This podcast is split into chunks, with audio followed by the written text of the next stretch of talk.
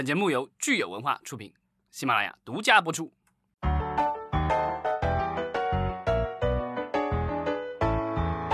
欢迎大家收听新一期的影视观察，我是老张。大家好，我是石溪。今天是三月二十七日，周五，周末又要到了。啊，不知道这个周末大家有没有出去看电影的计划？因为我们这两天看到各种各样的新闻，陆陆续续电影院都开了，硬盘也都寄到了硬呃这个各个电影院了，所以呢。希望大家踊跃留言，看看这个大家有没有看到什么样的电影，然后在电影院里是和谁一起去的，有没有对吧？反正我现在暂时还是鼓不起勇气，而且我身边的电影院还没开，所以暂时没机会去。北京的影院可能还要再等一阵儿哈，所以如果大家没有去影院的计划也不要紧，你可以在家里面，呃，在网上流媒体平台，呃，看一些影视作品。像我们有听友留言推荐了 Blumhouse 出品的电影《狩猎》啊，我看这。一部片子呢，也是在朋友圈很流行。呃，我们的听友，我的世界这么大，他说他刚刚看了，而且呢很好看，说是讲述键盘侠大逃杀的故事。呃，只要是说大逃杀，我觉得谁都有兴趣，不然的话，有为什么有那么人吃鸡呢？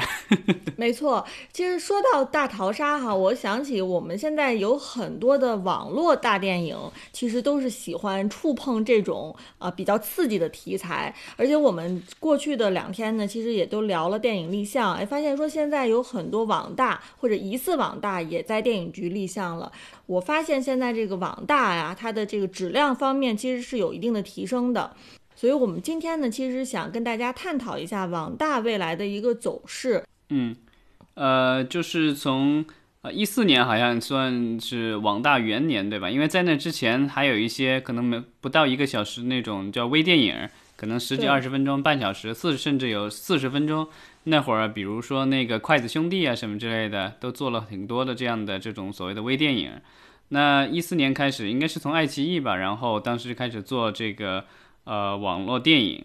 我记得印象当中，刚开始的时候，最开始都是一些比较这个擦边球的这个内容。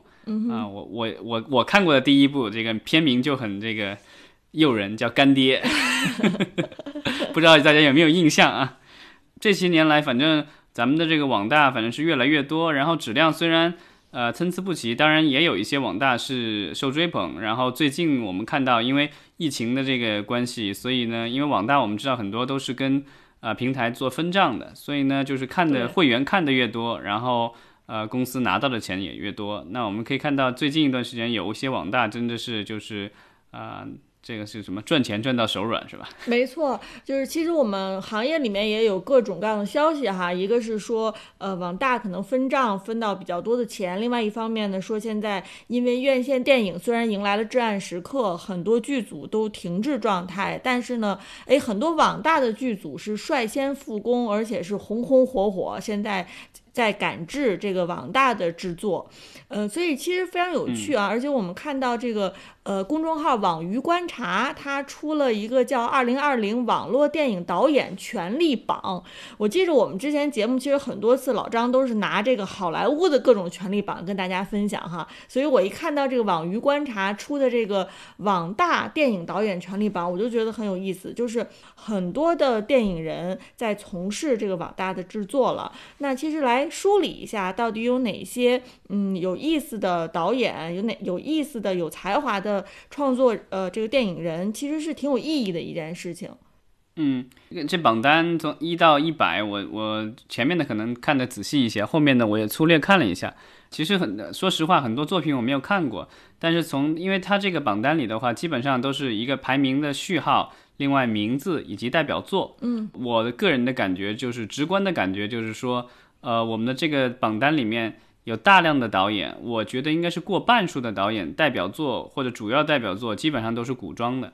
没错，其实我觉得这个是古装就毫不稀奇啊，因为呃，首先我们拍古装的话呢，它的尺度肯定是要比拍这个时装要大的。嗯，但这个似乎就跟咱们这些年的呃，就是我们的怎么说呃，院线的大电影的这个趋势似乎。往这两个完全不同的方向在发展吧，我的个人感觉，因为这些年来的话，我虽然就是在两千年初的时候，当时电影院里的这个国产的大片基本上也都是古装大片，但是这几年的话，基本上都成了这个现代的动作片，呃，然后科幻片、喜剧片基本上都是现代的。这种古装的呃魔幻大片，不管是魔幻大片还是历史证据或什么之类的，其实在票房上目前来说都很难有什么太大的起色。呃，我印象当中，我上一次看的可能还就是那个什么《绣春刀二》，当时宣传阵仗也比较大，然后宁浩也做了出品人，呃，然后明星也都回，嗯，那个明星也有，对吧？有杨幂加盟第二部，然后张震还是继续延续上一部，然后但是票房的话还是不是很理想。我个人感觉是，就是我们的院线的电影观众似乎嫌弃了这个，就是所谓咱们现在的这些古装大片。但是呢，呃，从我们现在这个网大的这个，就是不管是从我们之前的这些票房，就在网大的分账的来看，还有就是这些导演来看，就他的这个榜单，呃，基本上我觉得大家还是就是在网大这方面，感觉还大家还是很看重，呃，古装。嗯，我我是个人认为，其实回到我们之前讨论的这个话题，就是院线电影它一定要有一个。在某一个类型上，它一定要不断的产业升级。比如说古装，其实之前，呃，张艺谋导演也好啊，或者是一些新的导演，他们在古装上面做了很多的尝试。但是呢，就是说这个古装到了一定的程度之后，如果说不能在制作的质量、不能在故事层面、不能在尺度层面有更多的升级的话，我觉得可能大家会逐渐的说。我为什么要去院电影院看这样一部电影？那我其实，在网大里面，或者是在电视电视里面，我已经能够看到质量还不错的这个古装了。我想举个例子，就比如说我们这个榜单上哈，其实特地提到了一个叫张哲导演，他二零二零年今年其实有一部新片叫《辛弃疾幺幺六二》，那这部电影呢，其实我刚呃来录节目之前，我还就是特地看了一下，我觉得它的这个。制作质量，如果是单从电脑屏幕或者是手机屏幕上来讲，它其实并不亚于我们很多院线电影。然后你放到电脑上或者手机上去看，嗯呃，其实我们可以先看一下这个榜单的前十，对吧？就是名字很多，然后呢，就是我们到时候可以留一个链接，大家可以看一看。具体有哪些呃导演上榜了？有哪些作品？但我想说的是，前十里面唯一让我就是比较觉得这个跟他们其他几个导演特别不一样的是第九名的这个陈翔。呃，如果大家就是在呃微博或者微信里面有关注过他们的公众号，就知道他们其实这是一个就是他们做了一系列的这种呃幽默的这种短片，然后呢也开发出了这个网大，然后这个反响都不错。好像我看了一下他最近的几部，好像。似乎评分都有六分以上，然后分账都有六千万以上，这个已经算是很不错的一个成绩了。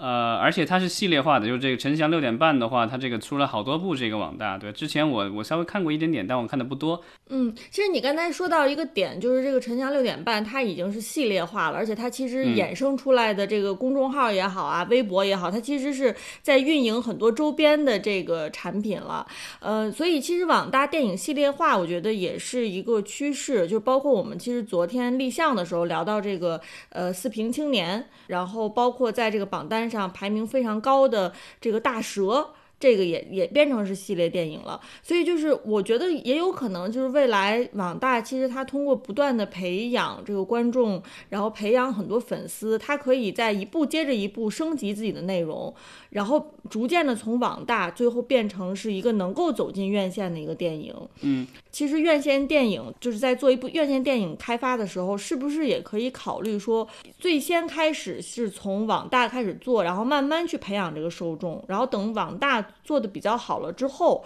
可能这个内容在逐渐升级，再升到这个院线电影的这个体量和级别。嗯，对，这个分几步走肯定是有可能的。呃，之前的话，像咱们之前聊那个网剧的时候，其实也聊过，就是《屌丝男士》，其实它就是这样的，就是在刚开始的时候只是一个纯网剧，对吧？然后最后孵化出了一个大电影《煎饼侠》，就是这种，就是从网络到线下的话。呃，这种进入电影院线，我觉得这个是有可能的。但是就是说，呃，我个人觉得，就是其他的现在的这些，就是就就从题材上来说的话，我觉得我个人觉得，就是像陈翔的那个是更有可能，呃，进入这个就是大院线的。因为院线的话，每年其实还是有一些呃喜剧片，就是有有比较相对固定的观众。但是如果是按照其他导演的这个套路，都是做那个古装的话，我自己个人的感觉就是。啊，除非你能做的特别不一样，不然的话就是都是就是这种炒这种所谓的八九十年代类港片或者是两千年初这个国产大片炒剩下来的那个冷饭的话，我觉得可能呃要在院线上有所作为，可能会稍微麻烦一些。嗯，其实不不光是这个呃网络电影的内容有可能进入院线哈，我们很多现在科班出身的电影人，目前可能也是先投入到这个网大的制作和创作当中去，然后如果有这个比较成功的网大作品之后呢，然后再就是能够拍网剧或者是走向其他更广泛的这个舞台。当然，就是说现在呃网大大多数可能像老张说的，一眼看上去百分之八十、百分之九十还是。古装，但是我觉得仍旧有这么百分之十的电影创作者，他们去尝试不同的网大的题材，而且或者是说，在这个已有的古装的题材里面，能够把这个内容进行升级，包括我刚才提到的这个辛弃疾幺幺六二，也就是我们今年新上的一部网大，其实。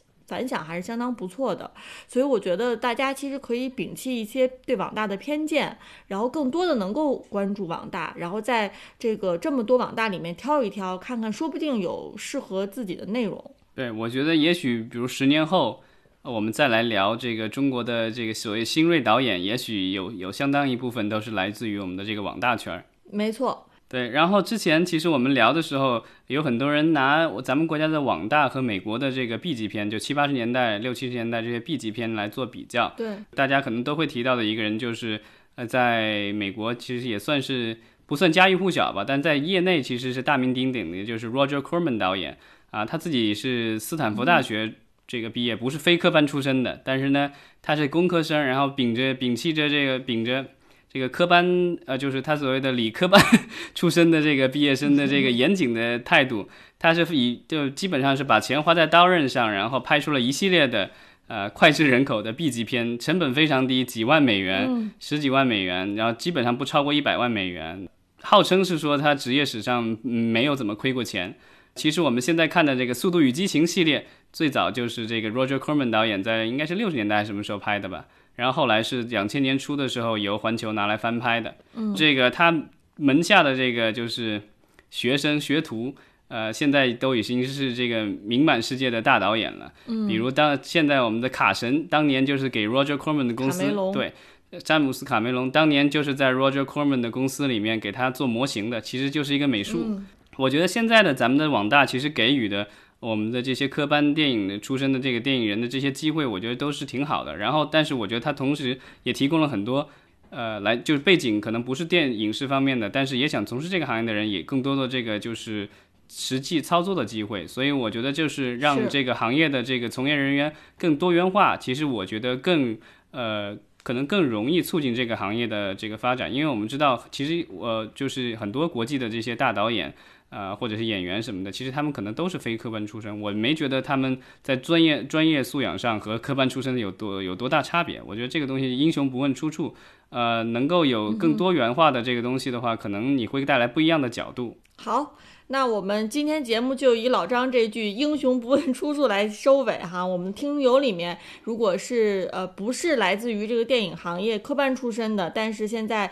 从事着这个电影制作创作的这个工作，那也欢迎你们给我们留言，聊聊你的这个个人体会。那我们今天节目就到这儿，咱们下礼拜一再见。嗯，好，下礼拜再见，祝大家周末愉快。